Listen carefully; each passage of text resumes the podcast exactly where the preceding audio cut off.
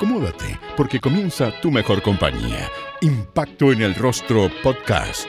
Es una invitación para conversar con nuestros artistas, analizar la actualidad, hablar sobre el teatro y recordar las teleseries, esas que aún están en tu corazón.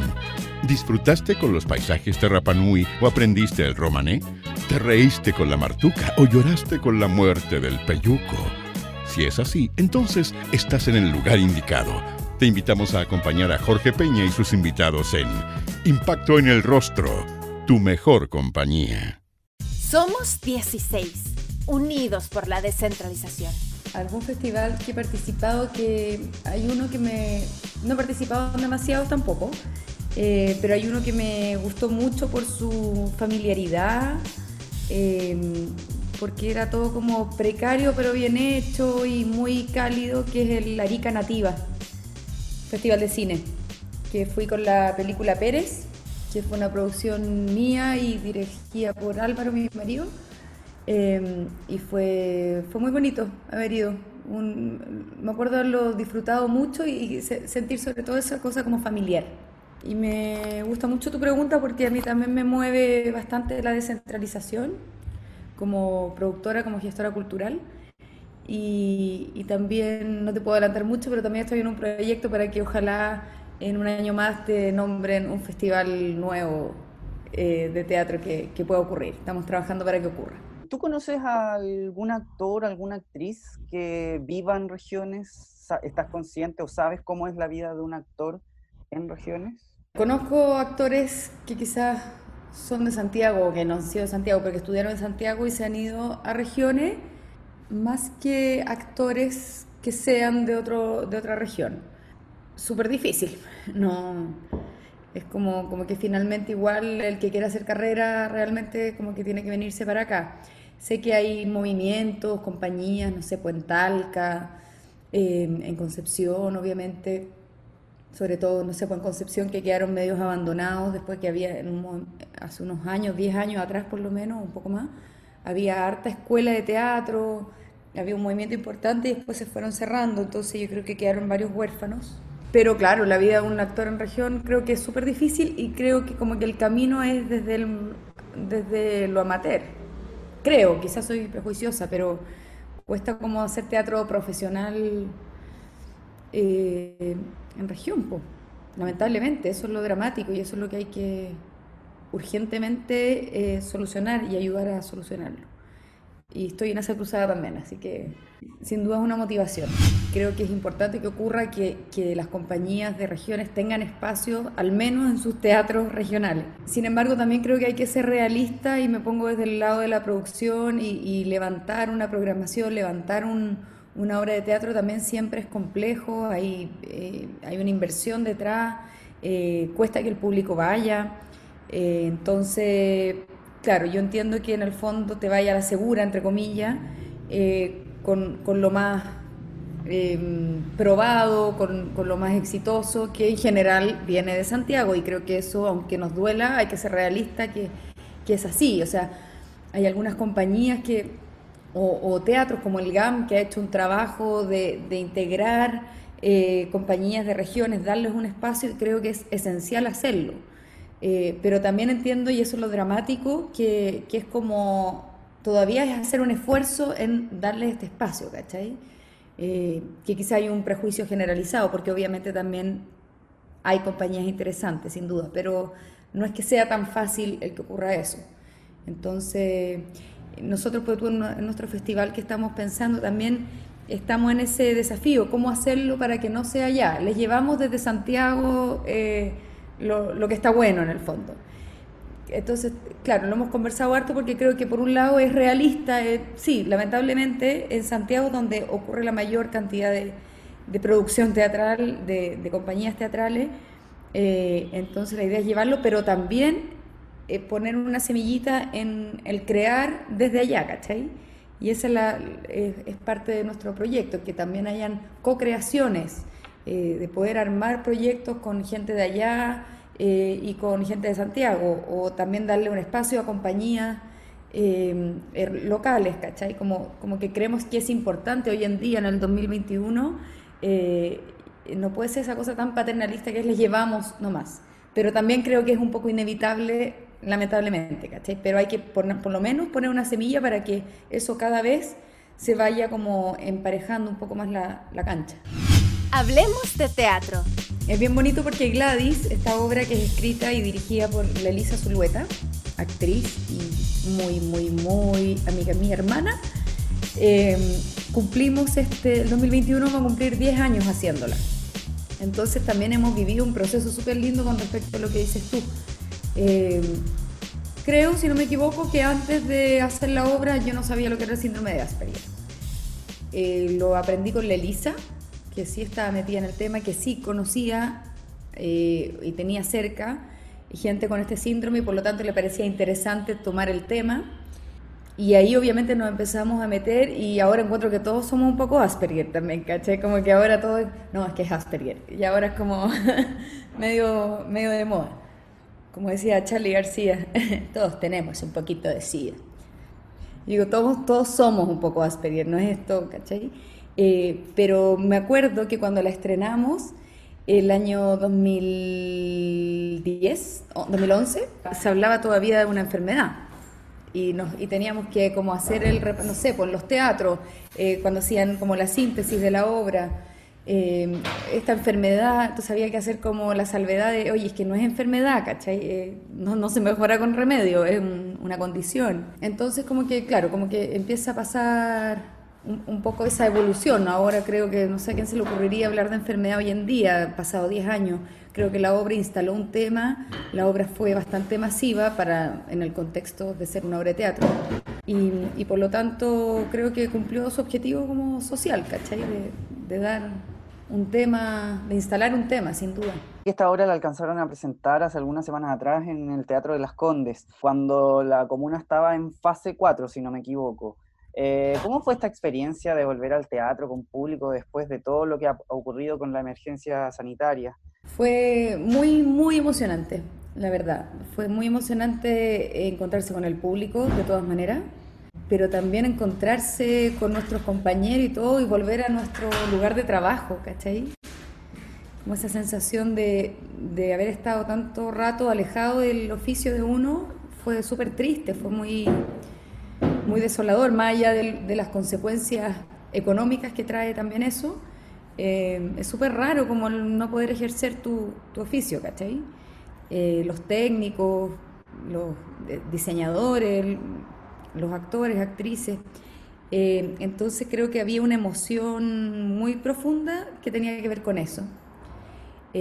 jamás pensamos que iba a durar lo que duró, pues había como una sensación de, de estamos abriendo esto, aunque en el fondo, aunque no venga nadie, nosotros vamos a estar acá a demostrar que, que se puede hacer, que un teatro puede estar abierto, que puede tener protocolos, que, que puede dar alta seguridad, porque nada es seguro 100% obviamente, pero, pero no sé, yo la verdad que viví bastante menos susto que hace dos semanas que fui al mall un día y, y en la escalera mecánica te están como invadiendo e, ese metro de distancia que supone que uno debiera tener.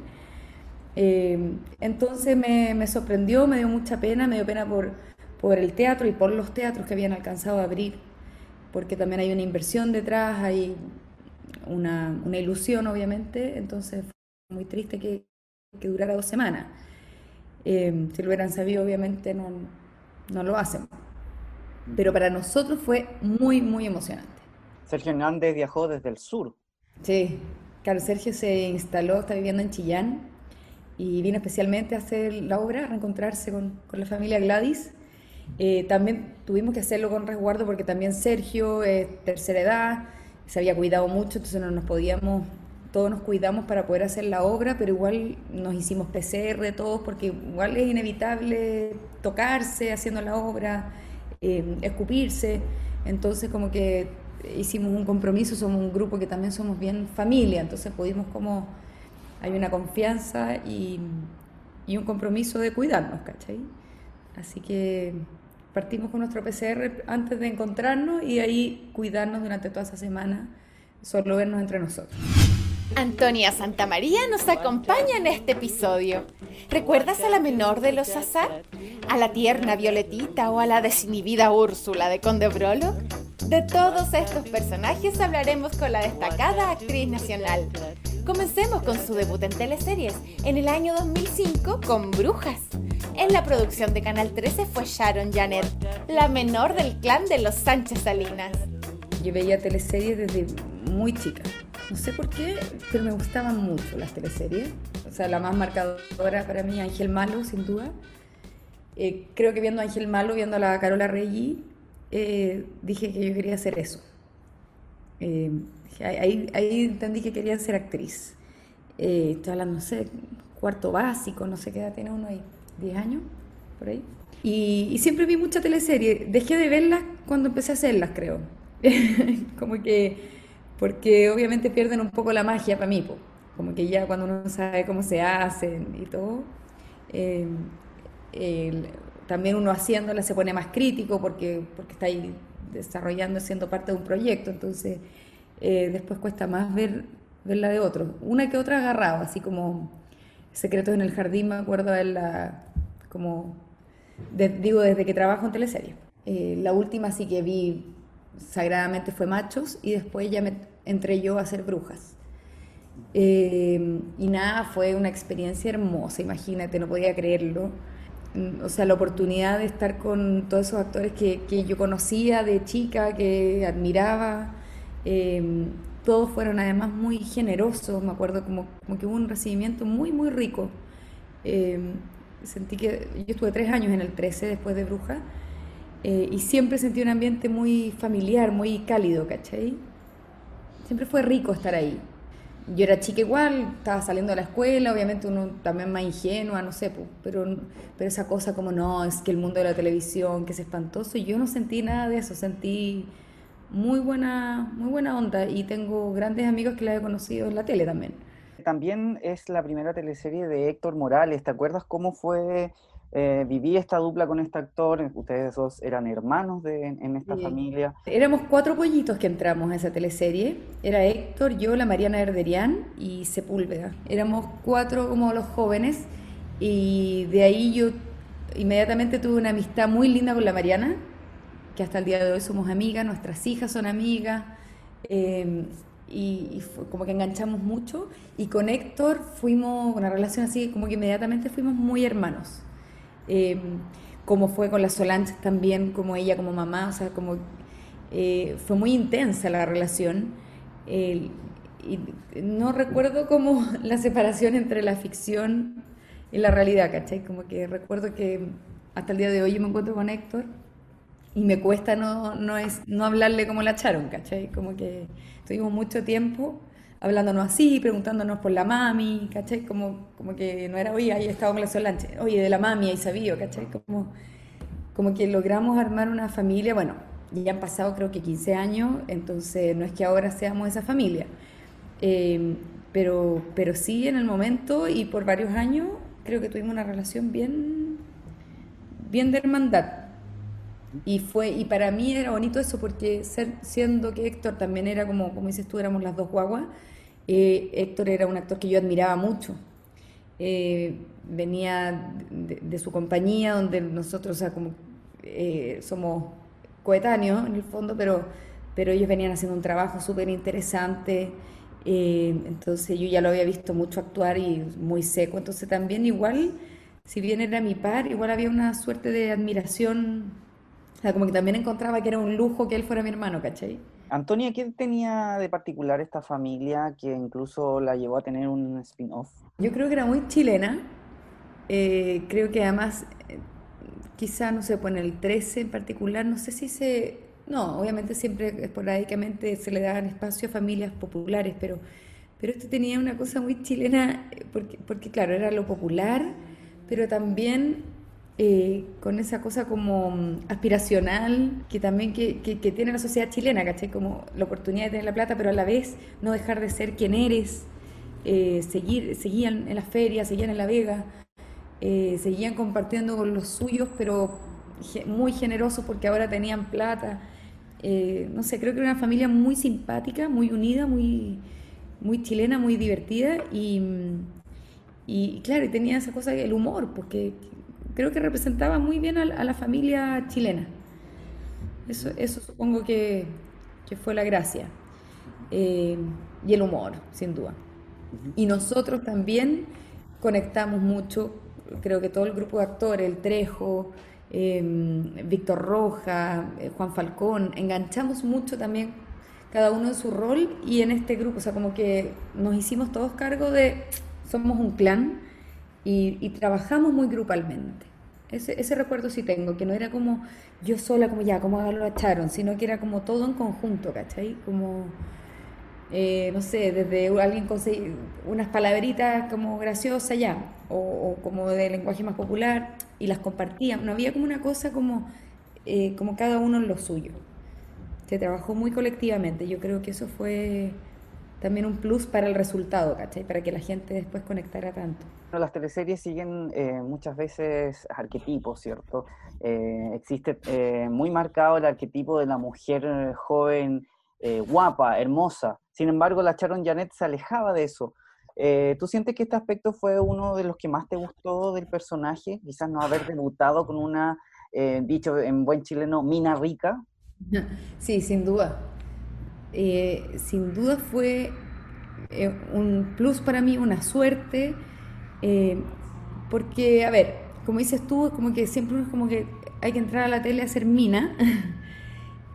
a mí no me acomoda ese lugar en general, lo que no quiere decir que no me quiera sentir bien, pero, o sea, si tengo que hacer de mina, quiero la más, ¿cachai? Pero, pero no pongo eso por delante. Eh, y me pareció súper interesante entrar haciendo un personaje donde al revés tenía que como dejar un poco esa vanidad de lado, que tampoco la tenía tan desarrollada, reconozco, eh, ni tampoco la he desarrollado demasiado, es solo en, en, su justa medida, creo.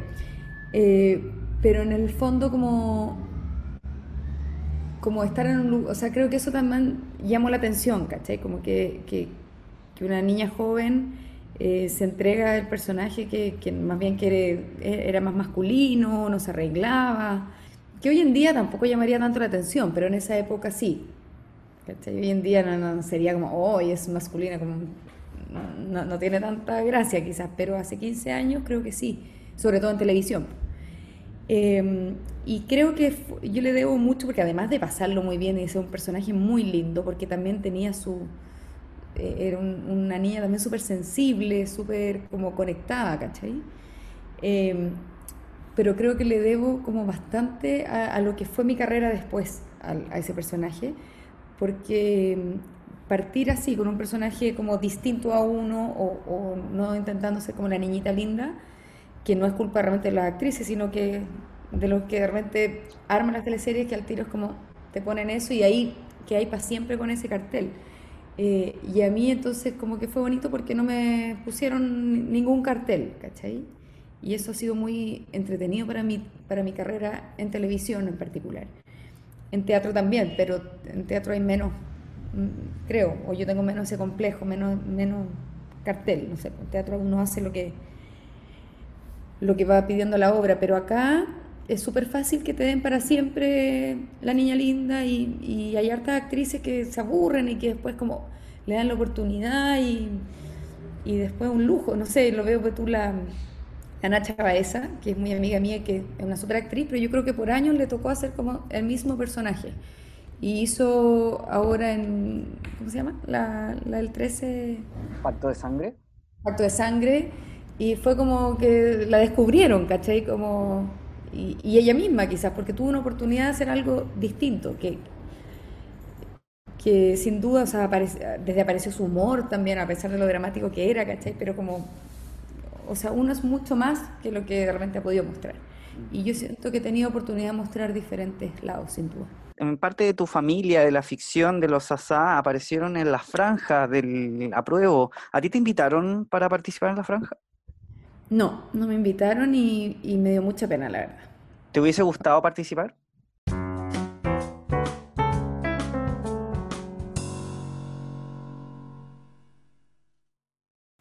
Impacto en el Rostro se suma al Festival Quilicura Teatro Juan Radrigán 2021 con una increíble programación. Estaremos contándote todos los pormenores que se desarrollarán desde el 7 hasta el 31 de enero. Conversaremos con actrices, actores y dramaturgos sobre sus participaciones en la variada e interesante cartelera digital. Puedes revisar su programación en www.quilicurateatro.cl. No te pierdas los capítulos especiales que tendremos durante este destacado evento. Impacto en el rostro, tu mejor compañía.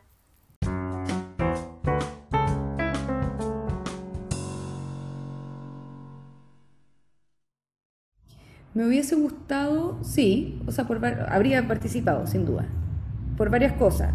Eh, uno, porque eh, también me dio pena que se vendiera un poco como el encuentro de los asá después de 15 años y yo decía, pues yo también soy de los asá y no estoy.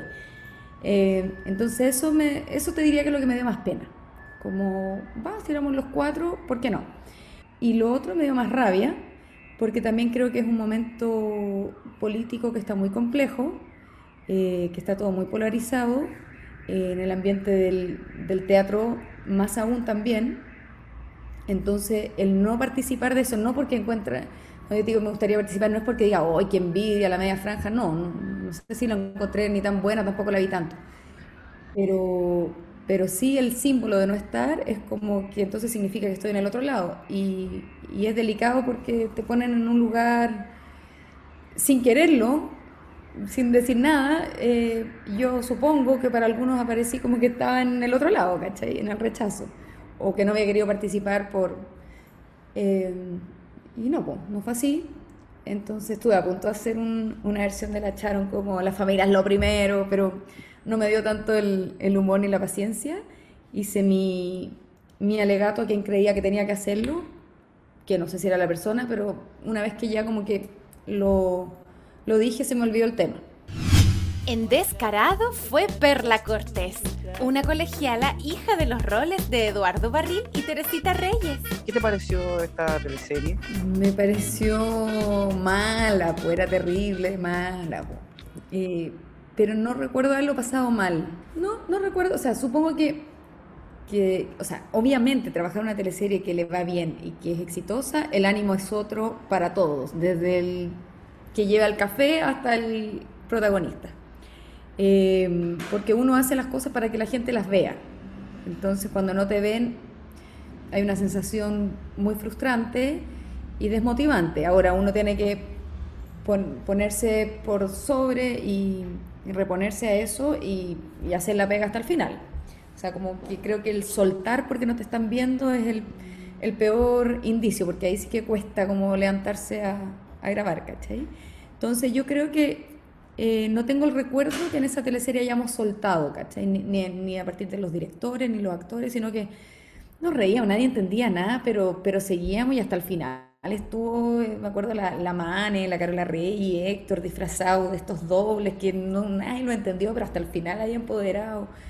Em, pero, pero también la teleserie se grababa en la playa. Para mí, que era joven, que era mi segunda teleserie, era una súper experiencia salir a grabar afuera con la mayoría era, venía del elenco de Bruja, entonces también ya había una cierta amistad, entonces recuerdo haberlo pasado súper bien, no tengo como una sensación como dramática. Supongo que para los actores que ya llevaban más teleseries, pucha, puede haber sido una teleserie muy fome, pero, pero yo lo pasé súper bien. Antonia y Antonella Ríos como escolar en esta teleserie. ¿Verdad? Éramos partners con la Antonella y la Celine Raymond. Eh, nos reímos un momento del casting, pero encuentro que aguantó porque era repitente. En el 2008 hace su debut en TVN con la nocturna El Señor de la Querencia. Ahí interpretó a Violeta Moreno, la hija de Buenaventura y María. ¿Recuerda su amor hacia Luis Emilio, uno de sus patrones? Yo venía, estaba haciendo Papi Ricky en el 13 y a mí, como te digo, me gustó mucho trabajar en el 13, estaba súper contenta pero claro, después de Bruja vino Descarado, después de Papi Ricky, que era una super teleserie, creo yo. Eh, lo mío no era, más que no tan lucido, sentía que no estaba en el casting, pero, pero está bien. No, no, me, no recuerdo ningún trauma ni nada, pero, pero sentí que había como. Y conocí a la Luz Valdivieso en ese momento. Y, supongo que le transmití, no me acuerdo, le tengo que haber transmitido ganas como de, de probar en otro lado. Y ella me recomendó a la Quena, Rencoré. Y, y nada, pues me llamaron y, y me dijeron que iba a ser la hija de la Patti López. Yo creo que la pobre Patti me miraba con cara de, tiene cinco años menos que yo, va a ser mi hija que se cree. Eh, y, y llegué a una tremenda teleserie. O sea, mira, yo tengo la sensación que voy como año por medio o, o así, ¿caché? Como que ya, era, pues tampoco no tengo la sensación de descarado como, oh, eh, eh, qué, drama, no, como ya, la próxima será buena, ¿cachai? Como cada cierto tiempo tuve como, claro, eh, espacios bien exitosos como fue El Señor de la Querencia, que fue un lujo llegar ahí, un tremendo elenco, un tremendo guion de Víctor Carrasco, no, era hermoso. A mí además me encantan las cosas de época, entonces estaba como, como en mi salsa realmente, ¿cachai? Recuerdo como haber tenido mis aprensiones o mis miedos con respecto al... porque en esa época estaban, no sé, no sé cuántas teleseries nocturnas habrían hecho antes que esa, pero no eran tantas donde todavía se trataba que la nocturna era mucho del desnudo, entonces me acuerdo que ese era mi, o sea, como mi, mi tema, como como el, cuidado con el tema del desnudo. Siento que era como la única, el único tema del que tenía que preocuparme antes de llegar, porque era como, chuta, voy a una teleserie nocturna que es como ya, como de grandes, en esa época también eran las teleseries que tenían mayor rating, entonces era como dar un paso como... Eh, pero no más que eso, y, y, eso se, se, aclaró rápidamente, o sea, te digo como, el, como no, si, si la escena lo amerita, va a ser, ya, ok, ya eso, sí, no, no, no, recuerdo como una responsabilidad más grande. Sí, eh, te, diría que la responsabilidad más grande era con el cambio de canal. Porque en el fondo eh, el 13 tenía esta cosa muy familiar y llegar a TVN, en ese momento TVN sí era una superindustria a nivel de ficción eh, y era un canal mucho más grande. Entonces, sí siento que había como, como que tenía que ponerle energía a eso, como a adaptarme a este lugar que era más un poquito más impersonal. No porque fueran más fríos, sino que porque como que había más, ¿cachai? Entonces el edificio era más grande, como que era como que me perdía, me costó como la adaptación. Violetita y María, que era tu madre, eh, sufrían de violencia sexual por parte del patrón eh, interpretado por Julio Stitch. Sí, su modo terminaba más cansada, sobre todo como de llorar. Tengo la sensación que, que me cansaba mucho el tema del llanto, porque igual la Violeta lloraba harto. pero a mí me gustan las escenas exigentes también, me gusta estar en teleseries que, que me siento exigida, em, porque se hace más entretenido, pues, más desafiante también.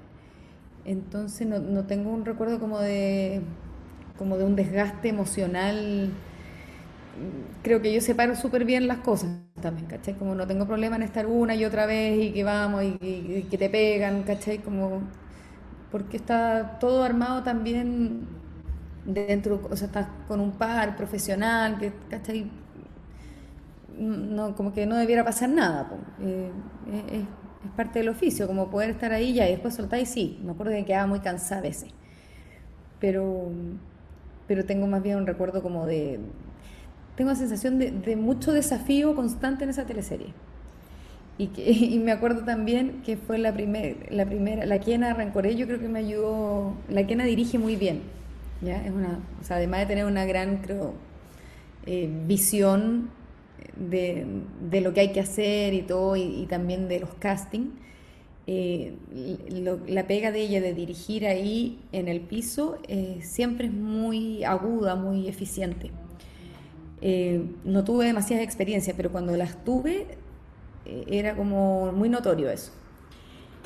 Y eh, me acuerdo que al principio de la querencia dirigía a ella, yo estaba aterrada, y me dijo, en esta escena tienes que llorar como un caballo. yo así como, yo según yo como que no sabía mucho cómo se lloraba, te juro que me dijo eso y nunca más paré de llorar en toda la teleserie, como, ya, ok, vamos. Y, fue como, me abrieron la llave y, y durante los seis meses de grabación, siete meses, eh, no dejé de llorar. Creo que era un personaje muy, muy querible, eh, muy inocente.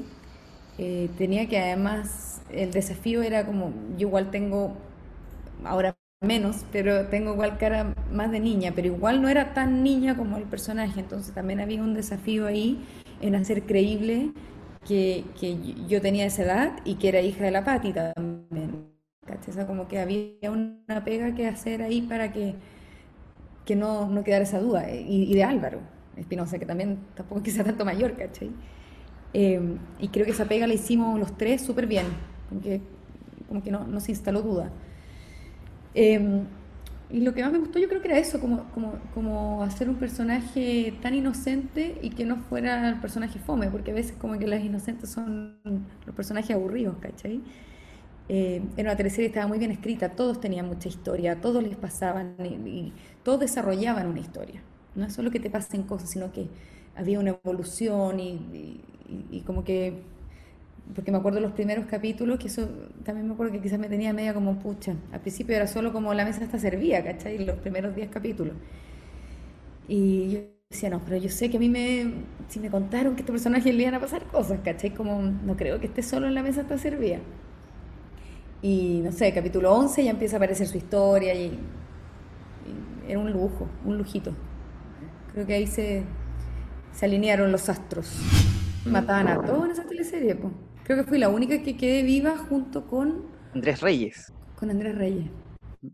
¿Qué te pareció el final de Violetita que eh, al menos eh, se pudiera quedar como con, con el amor de su vida, con el hijo del? Bonito. ¿no?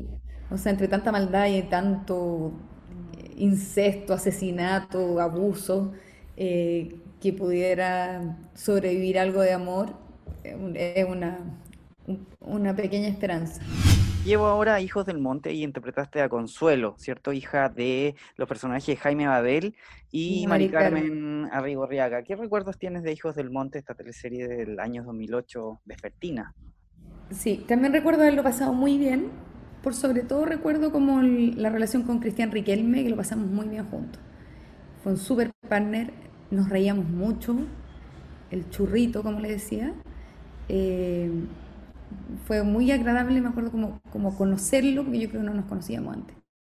Conocerlo y ser pareja, y lo, lo pasamos muy bien. Tengo como sobre todo ese recuerdo. Pero fue una teleserie linda, lo pasábamos bien, sí. Pero así, si me decís Hijos del Monte, pienso en Cristian. Era como más libre, claro, como que no, era, no estaba en el campo, era más urbana. Eh, y vivía en el campo, estaba atrapada, yo creo, en este mundo campestre. Y, y claro, era como, como que quería estar en la ciudad, en el fondo, básicamente. Le queda, se aburría. Era divertida, simpática. Era súper simpática, buena para la talla. Conde Brolock fue su segundo trabajo nocturno en TVN, interpretando a Úrsula Donoso, una de las primeras habitantes de Santa Bárbara en convertirse en vampiro. ¿Recuerdas los enfrentamientos con su madre y su atracción hacia Emilia, su mejor amiga? Esa es otra de mis favoritas. En todo sentido, lo pasé muy bien. Era un grupo exquisito, lo pasamos muy bien. Y la teleserie era muy entretenida. Después se empezó a poner muy loca, pero, pero nosotros pasamos muy bien. Y el personaje era hermoso. A ver, em, ¿cómo fue? No, pues, también uno, eh, cuan- yo en esa época, bueno, en, en los 11 años creo que estuve en TVN, tuve siempre también contratado, entonces también era como el, eh, ¿qué me era, cuando uno está contratado también es en qué me van a poner, qué me va a tocar, ¿cachai? Como que también es a la suerte la olla. Pero me acuerdo haber escuchado que se iba a hacer otra teleserie de época y que era de vampiros, y yo justamente estaba en un proyecto que no vio la luz, eh, con el Willy Sembler, que era, era hacer Drácula, la novela de Bram Stoker en, en teatro. Eh, y mi personaje era Lucy, que es la, la prima de, no me acuerdo cómo se llama la protagonista, y que es precisamente en el personaje que estaba basado Úrsula. Entonces fue como, como que, bueno, ese, ese proyecto se cayó, ensayamos un poco, no resultó, era muy ambicioso, en fin. Eh, pero me quedé siempre como, uy, que, que gana haberlo hecho, como que me, me, gusta, me gustó mucho el personaje. Y a los meses después me llama la quena para ofrecérmelo. Entonces fue como yo le decía, es que eh, está hecho para mí. Pero me estoy acordando que hay una anécdota que después hubo un cambio de elenco y yo salí fuera de la teleserie.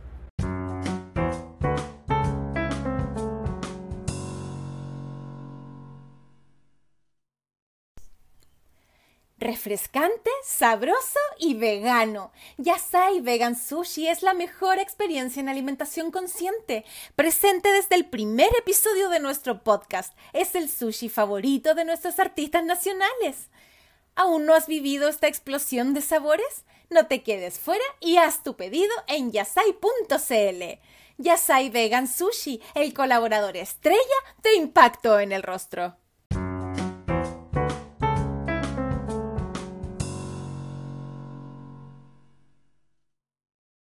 O sea, como que no, sabes que al final no lo vayas a hacer tú, la luz va a tomar tu personaje y no sé, la pago el pato creo que iba a tomar el de la luz, algo así. Y yo reconozco ahí haber hecho así como, haber dicho, esta me la tengo que jugar y como me acuerdo haberle mandado como un mail a la quena como eh, explicándole mi pasión por, por este personaje y por qué creía que tenía que ser yo y, todo lo que sabía sobre los vampiros y todo. Eh, y no sé si eso la convenció o si fue coincidencia, pero volvió a mí y lo disfruté mucho. Este personaje, después de ser convertido en vampiro, comenzaba a mirar con otros ojos a su amiga, que era interpretada por Francisca Levín, ¿te acuerdas? Oh, miraba con otro ojo al papá. No, no importaba a todos. ¿Qué te parecían estos aspectos de, de, tu personaje? Cuando los leías, ¿te daban risa, te daban quizás nervios? Me encantaba, me encantaba. O sea, a ver, eh, yo creo que fue una teleserie donde yo me comprometí mucho eh, donde, insisto, cuando las cosas también están bien escritas, uno como que no cuestiona el, eh, ah, es que no sé, que me toca desnudo, que no sé, como si, la cuestión amerita, uno quiere, me acuerdo de haber sido al revés, como eh, haber conversado con Víctor, que era el director, Víctor Huerta, que lo adoro y que trabajé muchos años con él. Por ejemplo, en esta escena, oye, si quieres, no la hagamos tan lanzada como está escrita, no sé, pues está escrita que ella se paseaba pilucha por los pasillos y por todo el pueblo. Y, y yo decía, no, que no o sea, está endemoniada, no, no podemos estar vestidos, no podemos, hay que, esto es así, que, está endemoniada, que ande pilucha, va, está pilucha, se agarra al papá, después, ¿cachai? Como que no...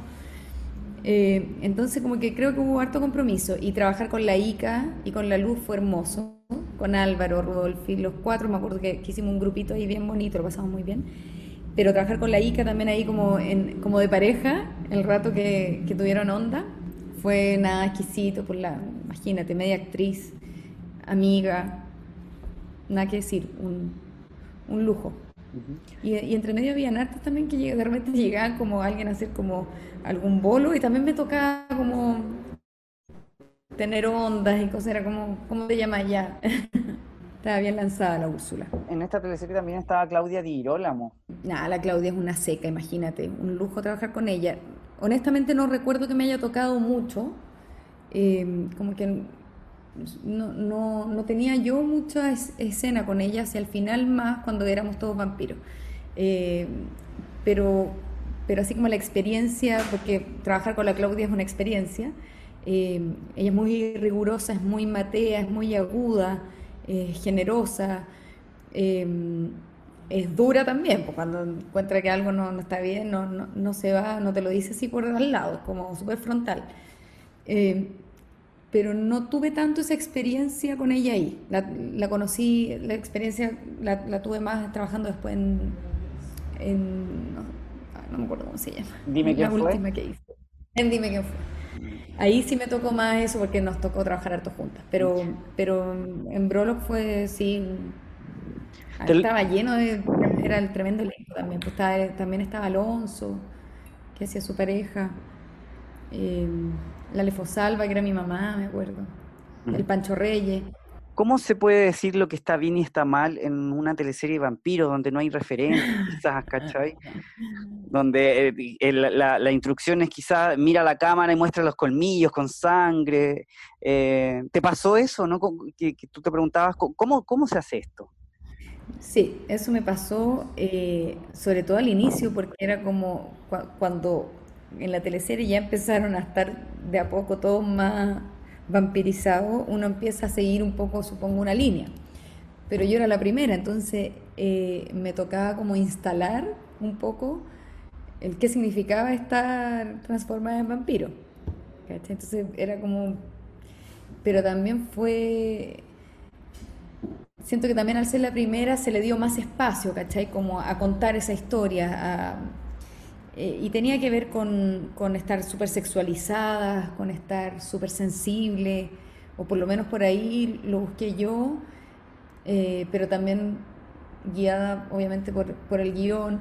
Y me acuerdo que quizás como lo que nos frustraba un poco, y decíamos como, no, es que los vampiros no pueden hacer eso, como que ahí nos veíamos en ese diálogo, eh, cuando después ya empieza a avanzar la teleserie y empieza a ponerse un poquito más realista el trato, eh, como que, no sé, porque en la típica como imagen de teleserie que el, personaje como que está escuchando una escena como detrás de, de, la pared y escucha todo lo que está pasando. Claro, nosotros acá encontrábamos que si uno hacía eso, el, el personaje tenía que estar como arriba de un árbol, ¿cachai? Como que fuera una cosa más animal. Y bueno, eh, es teleserie, no es una serie, entonces tampoco está el tiempo para, para desarrollar mucho eso. Entonces quizás ahí era como como que de repente se ponía medio realista, como el vampiro detrás de la, de la pared, ¿cachai? No, que gana que esté como, no sé, arriba entre, como colgado de un, del entretecho, ¿cachai? Como una cosa más animal. Pero eso eran como los, los sueños y, y, las frustraciones también de que a veces no se puede hacer todo. Pero en lo, pero lo otro sí armábamos como códigos, también cómo hablan, no sé, pues como, como la intensidad. Me acuerdo que era bien intenso todo. En su nombre, Joaquín fue Carolina, una de las esposas del líder de una secta, ubicado en el Valle de Elqui. ¿Conocías el Valle del Elqui antes de esta teleserie? ¿Qué te parece? Sí, lo conocía, pero no, no había estado tanto como estuve en esa teleserie, obviamente. Eh, ah, lo pasé demasiado bien en esa teleserie. La verdad, eh, no fue una buena teleserie. Eh, creo que la idea era muy buena, pero no, no la hicimos bien, creo. Eh, pero lo pasamos increíble. Era un equipo hermoso. Conocí ahí, me acuerdo, a la Pau Pato, que hasta el día de hoy es mi amiga y que quiero mucho. Y, y era también un super elenco. Nos instalamos, imagínate, en Valle Lel, que lo pasábamos chancho. Hacía mucho calor, eso sí, grabando, pero, pero era bonito. Pero la idea era, era mejor de lo que de lo que se hizo, creo. Paula Volpato eligió eh, a Lola eh, como el personaje menos interesante en su carrera de televisión. Y Luciana también nos comentó que eh, al final de la teleserie ella solamente leía sus partes porque ya no le parecía interesante. ¿En qué crees que, que falló? ¿Dónde se perdió su nombre, Joaquín? Pucha, yo siento que no se perdió al final de la teleserie, siento que se perdió al inicio. Entonces, cuando las cosas se pierden al inicio es súper difícil como... Porque cuando uno tiene una buena base, fue tu Brolock, tenía una buena base y después quizás se perdió, pero si tú tienes una base puedes como volver a ella, si te perdís, y porque también las teleseries son largas, no es raro que hayan periodos que, que no sean tan interesantes. Pero cuando parte la base rara, es, es, difícil que se arregle, ¿cachai? Y yo me acuerdo haber tenido esa sensación con esta teleserie. Por eso te digo, la idea creo que era súper buena. Pero um, creo que no, no se contó el por qué por qué estas mujeres estaban ahí, ¿cachai? Como que se partió como de la base, ya, esto es una secta, pero no, no, sé, creo que cuando uno no se da el tiempo de contar las historias, aunque a veces cueste más partir la televisión, es importante como ir contando los, los, los nexos, ¿cachai? Como las historias para atrás, para entender, para involucrarse, para empatizar con los personajes. Yo creo que acá el público no pudo empatizar con nuestros personajes. Eh, para mí también no recuerdo para nada que haya sido un personaje interesante. O sea, no. no. Eh, tuvimos una tercera completa para poder desarrollar por qué estaban ahí y, no se logró hacer, ¿cachai? Porque ya al final, cuando empecé a contar al final, ¿por qué están chuta? Tú ya no, tenías onda con el personaje, como público, digo. creo teleseries, pero mi sensación es que no se logró como empatizar con este grupo y por lo tanto instalar a Joaquín como realmente, obvio, por eso también están acá, ¿cachai? Como es, demasiado seductor este personaje. Entonces también el Álvaro me acuerdo que tenía como que hacer de seductor porque no estaba armada la, la historia, ¿cachai? No, es orgánico, no es como... No se cuenta la historia. Eso yo creo que es el error, que no se contó la historia. ¿Quién es Joaquín? ¿Por qué armó esto? Y las otras, ¿por qué llegaron ahí? ¿Cuáles son sus historias? ¿Cachai? ¿Qué dejaron? creo que habría sido más, más interesante partir la teleserie más atrás, quizás. Antes de armarse la secta, no sé. Pero sí recuerdo haberlo pasado muy, muy bien. No tengo recuerdo como de... O sea, siempre un poco como te decía con respecto a lo de bruja y descarado, obviamente cuando la teleserie está yendo bien, es todo mucho más fácil y todo fluye y las ideas fluyen y, las, y si tú llegas con propuestas te las aceptan porque todos tienen como disposición.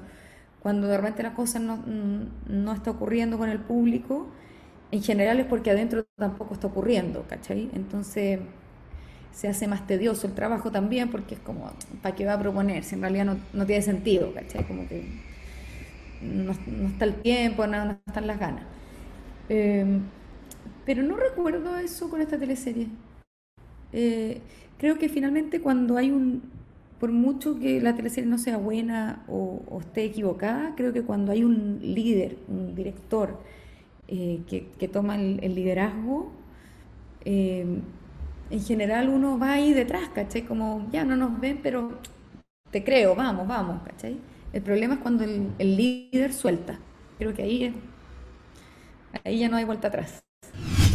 En 2x1 fue Angie Pavés, una poco atractiva cajera de supermercado, pero que contaba con una gran simpatía e inteligencia. Oh, también es de mis favoritos. Es realmente mi favorito. Recuerdo haberlo pasado muy, muy, muy bien. Eh, un personaje absolutamente que, que, me dio la posibilidad de jugar todo el tiempo. ¿Cachai? Como de, de todo, de estar exigida, porque además tenía muchas escenas, porque precisamente empezó a, tener más participación en la teleserie, porque a la gente le gustaba, porque, porque a los que la hacíamos nos gustaba, ¿cachai? Como que en general, insisto, que el primer público es el camarógrafo, ¿cachai? El equipo que está ahí. Eh, después, en general, cuando sucede ahí, después sucede con el público. Eh, entonces estaba muy exigida, grababa todos los días, todo el día, y yo estaba también en un periodo súper exigente, como paralelamente a la teleserie, pero no recuerdo nunca haber estado como, no doy más, ¿cachai? Sino que siempre como arriba la pelota, como contento. Era un personaje que me trajo muy buena vibra, ¿cachai? Lo pasé muy bien haciéndolo. Eh, y también hay anécdota ahí con la Kena, que fue la que tuvo el ojo. Yo venía de hacer, ¿qué venía a hacer? ¿Broloc? ¿O no? Eh, no, Joaquín. Joaquín. Joaquín. Eh, y, y, claro, venía a ser como, claro, como de niña guapa y todo. Eh, y me llama la Kena y me dice, te tengo un personaje... Yo solo sabía que la teleserie ocurría en supermercado y no sé por qué tuve la intuición y le dije, ya, me, te apuesto que voy a ser la fea. No, le dije, te apuesto que va a ser cajera. Sí, y te apuesto a ser como la fea de la teleserie. Efectivamente, yo así como, primero fue un golpe al ego, eh, que me duró como un día y medio, y después dije, esto es una oportunidad demasiado hermosa. Eh, me acordé como de, lo que viví un poco con la Charon, y, supongo que cuando lo vi escrito al tiro dije, demasiado entretenido, ¿cachai? Y también estaba bien escrito. Sí, era un personaje que, que también eh, los guionistas como que supieron instalarlo y yo por lo tanto tuve mucho espacio para poder jugar, para poder improvisar, para poder proponer. Eh, tenía como partner al Matías Oviedo, que es muy amigo mío, no nos había tocado nunca ser pareja. Eh, estaba la Gloria Muchmayer, que era un lujo, como, como hago comedia con ella, fue súper entretenido.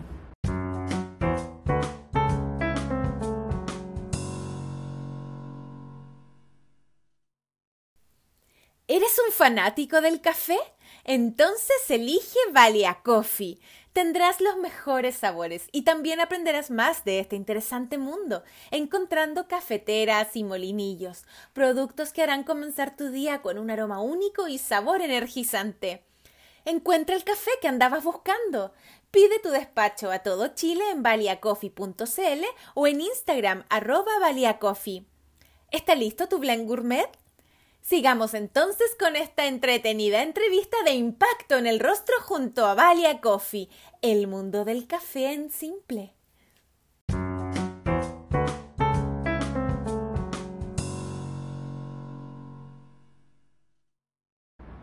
¿Y el trabajo sí. de caracterización vino de tu parte, de, de los vestuaristas? ¿Cuánto hubo? Es un trabajo en conjunto, pero, pero sí recuerdo haber sido bastante de haber empujado bastante el look.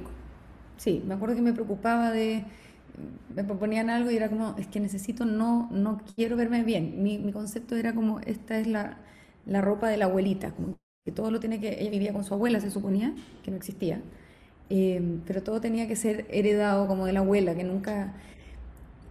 A, mí me, entusiasmó mucho el personaje de enfrentarlo, no desde es que es la fea, eh, sino que sentí que era una cosa más como su fealdad o no sé qué es por consecuencia. Si a ella alguien la arreglaba, la peinaba, le cambiaba la ropa, no, no era fea, ¿cachai?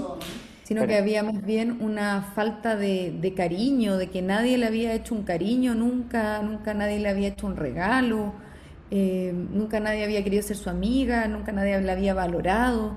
Entonces, eh, como que yo peleé mucho que no fuera esta cosa, porque obviamente el objetivo era, no, el cambio de look del año, yo peleé que no, que no cambiara hasta el final, porque creía que, que eso era como una cosa muy superficial, o sea, como se arreglaba, ¿cachai? Se va a arreglar, lo que ella está, la evolución que tiene que hacer ella es más de empoderamiento, de ver que la escuchan, que en el trabajo le dan un espacio, que puede ser jefa de las cajeras, eh, que alguien se puede enamorar de ella siendo así, no cuando se ponga la minifalda y cachai, sino que como es, como ella empezó a, tener espacio, a desarrollarse como persona, eh, la empiezan a valorar, ¿cachai? Eh, y creo que fue súper bonito eso y peleé hasta el final y se casó y se casó como Angie, no, no, no de linda. y supongo que hoy en día estará mucho más linda, pero porque le han dado amor, básicamente. Antonio, entonces sí, en algún momento estuvo considerado un cambio de look para este personaje, que finalmente nunca siempre. Siempre estuvo considerado así. O sea, siempre era con el cambio de look, pero, pero sí me acuerdo de haberla peleado mucho, que no ocurriera. ¿Te pesó en algún momento Betty la Fea? ¿La tomaste como fuente de inspiración? Eh, sí, recuerdo que sí. No, no sé si me pesó, ¿no? Como, uy, que, que la estoy imitando. No, pero sí, obviamente era un referente, pero tenía otros referentes que no me acuerdo mucho ahora. Em, te diría que me pesó más eh, Ushue, que es el personaje que yo hacía en Gladys, porque lo estaba haciendo al mismo tiempo y también tenían, o sea, en el fondo, por como yo enfrenté a la Angie, la enfrenté más con un tema más social que de a que soy fea, sino que como estar muy apocada, muy poco estimulada, que es similar un poco a lo que pueda tener Ushue en Gladys, ¿cachai? Que tiene Asperger, eh, que hay un que no estaba ahí como quizá no, se le estimuló para que pudiera desarrollarse de mejor forma. Entonces como que se me cruzaban un poco, a mí me, penaba un poco como, como siempre era, ay, no me estaré pareciendo a Ushue, ¿cachai? Em, no, no, recuerdo haber tenido, o como, oh, me estaré pareciendo a Betty la fea, no. Quizá en el look se parecía, pero, pero no sé si el personaje se parecía mucho. En La Chúcara salta a los protagónicos y es Laura Muñoz, una mujer de armas tomar que regresa al Fundo Santa Piedad y conoce al severo Vicente Correa. Esta teleserie eh, diurna que se transmitió en el año 2014, el año en donde a TVN le empieza a ir mal, ¿cierto? Eh, sí. Donde Kena Rencorete estrena en Mega Pitucas y Lucas y la teleserie vespertina eh, Caleta del Sol logra históricos tres puntos promedio. No, no recuerdo el sentido de una presión. Es que yo creo que la cuestión finalmente depende poco de uno. O sea, creo que podéis tener a los mejores actores, a los actores que más quiere la gente, y si la teleserie es mala, le va a ir mal. La gente, o sea, sí, sí, a los actores. Hay una responsabilidad, obviamente, y un como desafío de ser eh, la protagonista de una teleserie. Pero cuando uno cree en la teleserie y uno la lee y la encuentra buena y lo pasáis bien haciéndola, yo me acuerdo haber dicho como, a la gente le va a gustar. Claro, no sé qué rating tendrá. Y efectivamente nosotros decimos le va bien, pero para como eran los ratings antiguamente, esto tampoco era, no es tan alto, solo que para como estaban los ratings en ese momento, eh, efectivamente era una teleserie que le iba bien. Pero si, no es comparable con cómo le iba a Bruja 10 años antes, caché que llegó a tener 45 puntos. Em, entonces como que sí, había una presión, pero también había una certeza de que teníamos un buen trabajo, o sea, como todos sentíamos que teníamos un buen guion, sí, finalmente esa es la clave, ¿cachai? Cuando hay un buen guion, cuando hay buenos personajes, eh, es difícil que te quede mal, po, ¿cachai? Es difícil que a la gente no le guste. Y, cuando te ofrecieron... Todos llegamos con la mejor disposición, a, como, como me han entregado un personaje, todos están como súper abiertos al personaje nuevo, ¿no? Eh, cuando, y cuando se bloquea es porque, oh, chuta, esto es malo, esto no, no tengo dónde agarrarlo. Y cuando hay un material, uno se le abre el mundo y se imagina miles de cosas. A mí me acuerdo con, con la chúcara fue como, me daba miedo ser protagonista de algo, pero, pero porque es muy primera línea nomás, pues estar muy como expuesto. Pero, pero la verdad es que cuando lo leí desde un inicio, no me acuerdo, la Sandra Arriagada creo que, que lo escribió así como, le fluía demasiado el personaje, ¿cachai? ¿Por qué crees tú que las teleseries que se ambientan en el campo eh, generalmente les va tan bien? Yo creo que hay una identidad que, que uno, o sea, que es muy chileno y que, y que nos gusta vernos reflejados, obviamente. Y, y creo que, que sí, pues como que al tiro como que uno está instalado en un lugar familiar. No hay que, no hay que trabajar demasiado para explicarle a la gente qué es, quiénes son los personajes que están ahí. Como que partir de una base que es el campo chileno, como eh, que no pasa, por ejemplo, el ejemplo de su nombre Joaquín con el Valle Elqui, que si bien también es chileno, pero no era un mundo tan, no es que uno lo identifique tan, o el mundo de la secta, del lugar es el, el que uno reconoce y quiere.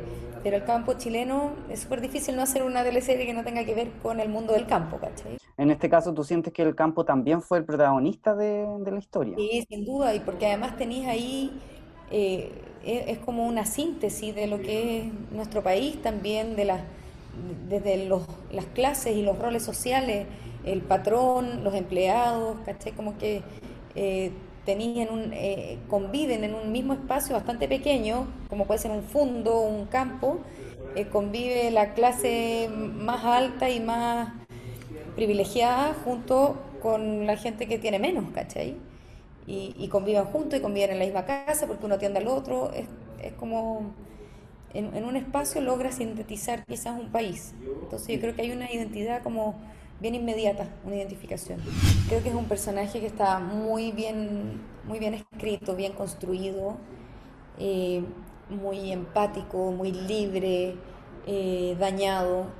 Eh, como que no es como, ah, todo era bello, sino que tenía unas super heridas, ¿cachai? Y abandonos y, y, y en una niña que a pesar de, de, toda esa herida ella como que logró como salir adelante, entonces como siento que representaba mucho como a la mujer chilena, ¿cachai? Como el ser aguerrida, como, como ya, yo tengo estos, eh, estas heridas, pero no me quedo ahí, ¿cachai? Tengo que salir adelante y, y voy, a, voy a evolucionar, ¿cachai? Y quizá las heridas no se van a borrar nunca, son parte de mi vida, pero pero no me quedo lloriqueando, sino que vamos y, salgamos adelante y, y, y, estudiemos y aprendamos y, tengamos ambiciones. Eh, y su libertad era hermosa, o sea, como el no tener ningún prejuicio de que si es el patrón. Creo que, creo que eso era lo más fascinante, como el, la libertad que podía tener ella como mujer. Su último trabajo en teleseries fue la fallida apuesta de TVN. Dime quién fue de todas maneras tenía comprensión de, lo que estaba ocurriendo en el canal. Eh, fue una opción mía también quedarme ahí hasta como un poco hasta que el barco se hundiera. Eh, porque también siempre estaba la esperanza de, oye, ¿y si esto resurge? Y qué bueno ser parte de eso, ¿cachai? Como... Eh, pero también, en el momento en que me fui, no sé si había una alternativa B porque no habría sabido para qué quedarme tampoco. ¿Cachai? O sea, aunque me lo ofrecieran es como ya, ¿y para qué? Si no, no está ocurriendo, no, está, no hay un área. O sea, tú ibas ya al, área dramática y era dramático, literalmente, ¿cachai? No, había nadie, no. Entonces, como que por mucho que me quisieran o no me quisieran, finalmente eh, es súper. No, no habría tenido ninguna lógica ni que me ofrecieran quedarme ni que yo quisiera quedarme. ¿Cachai? Entonces eso no iba a ocurrir y, en ese sentido sí tuve la comprensión de no tomármelo personal, entender que no había mucha otra opción que esa.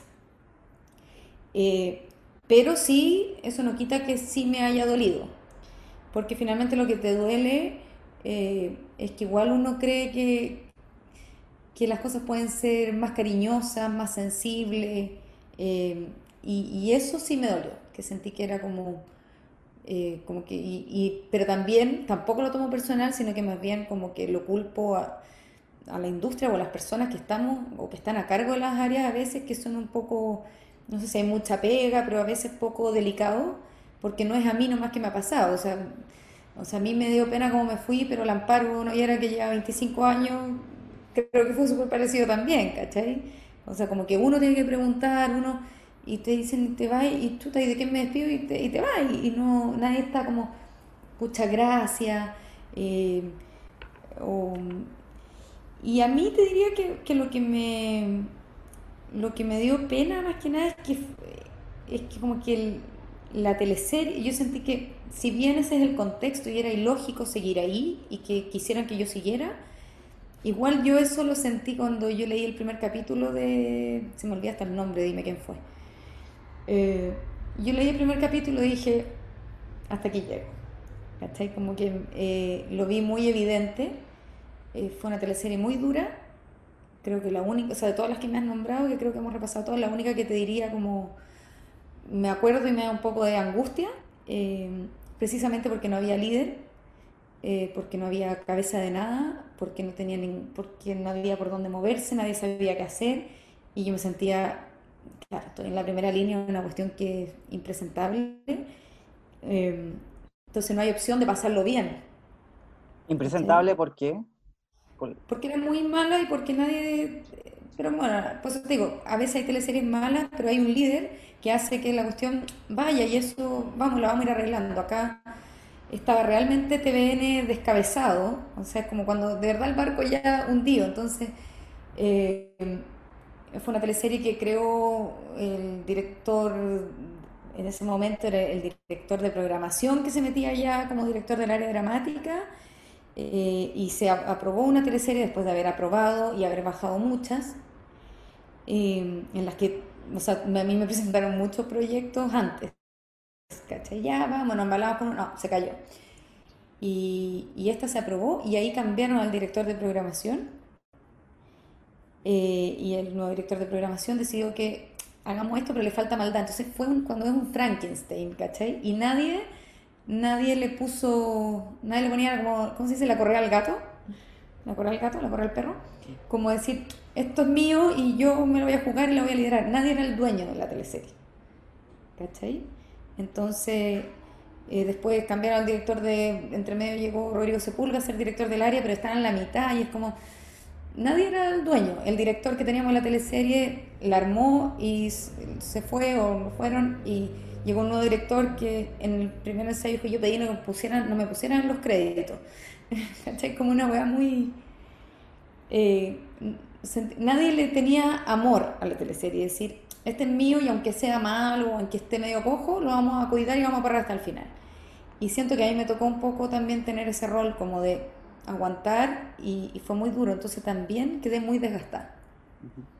Como que, que tú me preguntabas ya antes, uy, hacer la violeta es desgastante, a mí eso no me gasta, como estar cansándose haciendo la pega no me, no me gasta, pero esto estar como tratando de sacar adelante algo que no que tú sabes que no y que yo lo fui a decir leí el capítulo 1 dije no nos metamos en este problema está, esto nos está contando eh, y tenía bueno súper buenos partners pero a todos nos pasaba lo mismo entonces era difícil o sea estaba el Pancho Reyes el Amparo y la Claudia que eran como con los que más me tocaba eh, pero me habría encantado tenerlos a ellos de partner en algo donde pudiéramos jugar un poco y no tener que estar peleándola todo el tiempo en cómo sacar adelante cada escena, ¿cachai? Como que creo que se nos fue mucha energía ahí.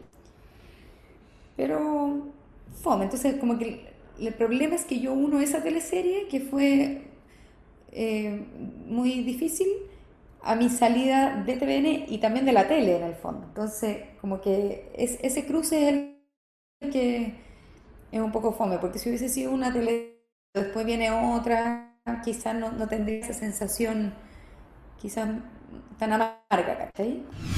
Hablemos de actualidad. En el caso hipotético, si tú tuvieras que asumir sí o sí el Ministerio de Cultura, ¿qué sería lo, más urgente que harías?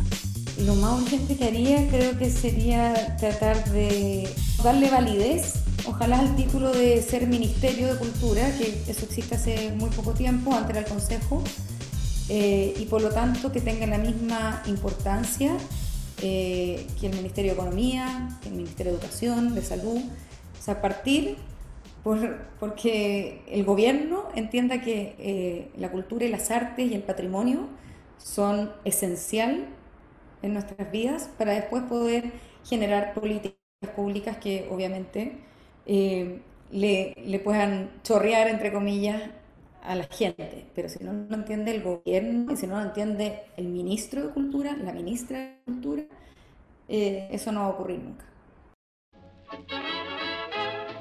Acomódate, porque comienza tu mejor compañía. Impacto en el Rostro Podcast. Es una invitación para conversar con nuestros artistas, analizar la actualidad, hablar sobre el teatro y recordar las teleseries, esas que aún están en tu corazón. ¿Disfrutaste con los paisajes de Rapanui o aprendiste el romané? ¿Te reíste con la martuca o lloraste con la muerte del peyuco?